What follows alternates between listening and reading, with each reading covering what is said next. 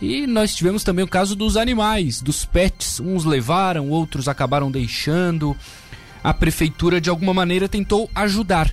A Fundação do Meio Ambiente em Tubarão acolheu cerca de 150 cães e gatos durante os alagamentos.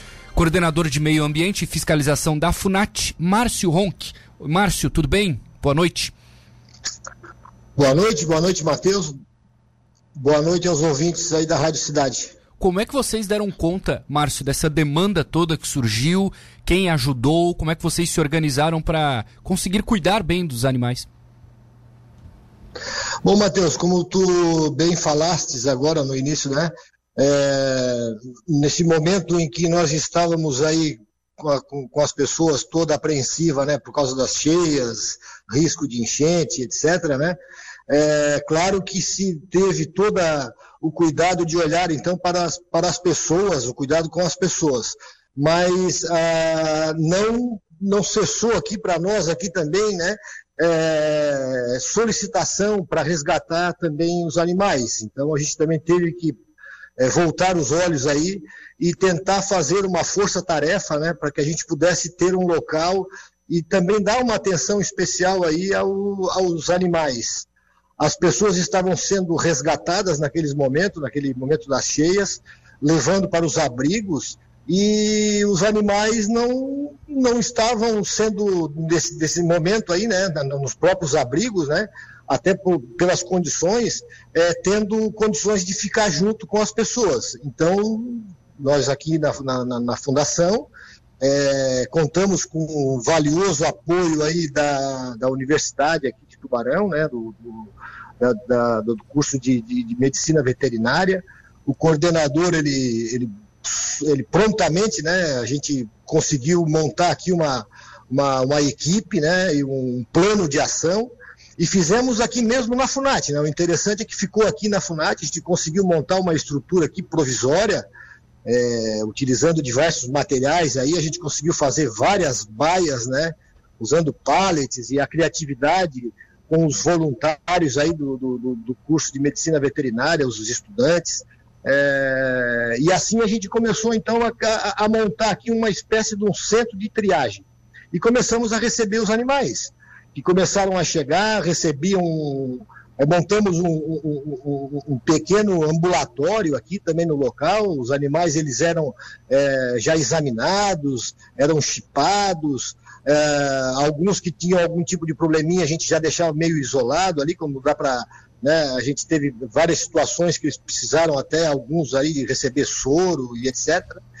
E, e, e, a equipe começou nesse, nesse, nesse atendimento, né? De, de, alojar os animais, abrigar com cobertores, recebemos muita doação, uhum. né? foi assim bastante interessante, muito gratificante também, a gente até pode dizer assim, Matheus, porque, é, olha, foi uma experiência única, né?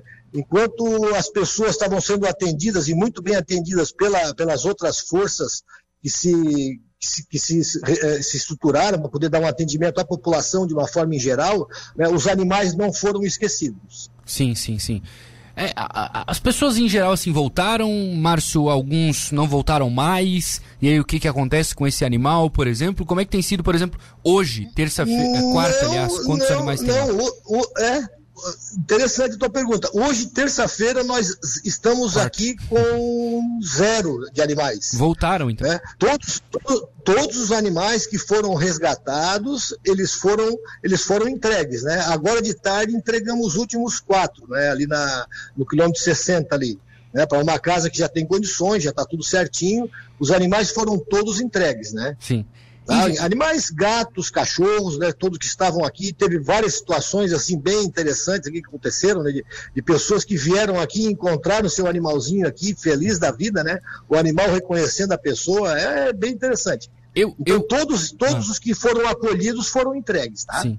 Eu imagino, não sei se estou certo, que vocês receberam muitas doações e talvez tenha sobrado até ração, por exemplo. Caso eu esteja pensando corretamente, o que vocês vão fazer com essa sobra? Boa, boa pergunta, boa pergunta. Isso, isso também já foi uma medida adotada. É, é, bom que se diga e se agradeça muito né, a solidariedade das pessoas também para com os animais. Nós Sim. recebemos é, muitas doações né, das, das agropecuárias que nos encaminharam, pessoas, é, diversas pessoas, assim, instituições, é, outras prefeituras nos encaminharam doações de ração. A gente estava precisando é, é, ração, cobertores, é, medicamentos, Uh, enfim, né, cobertor, a gente, a gente recebeu várias doações.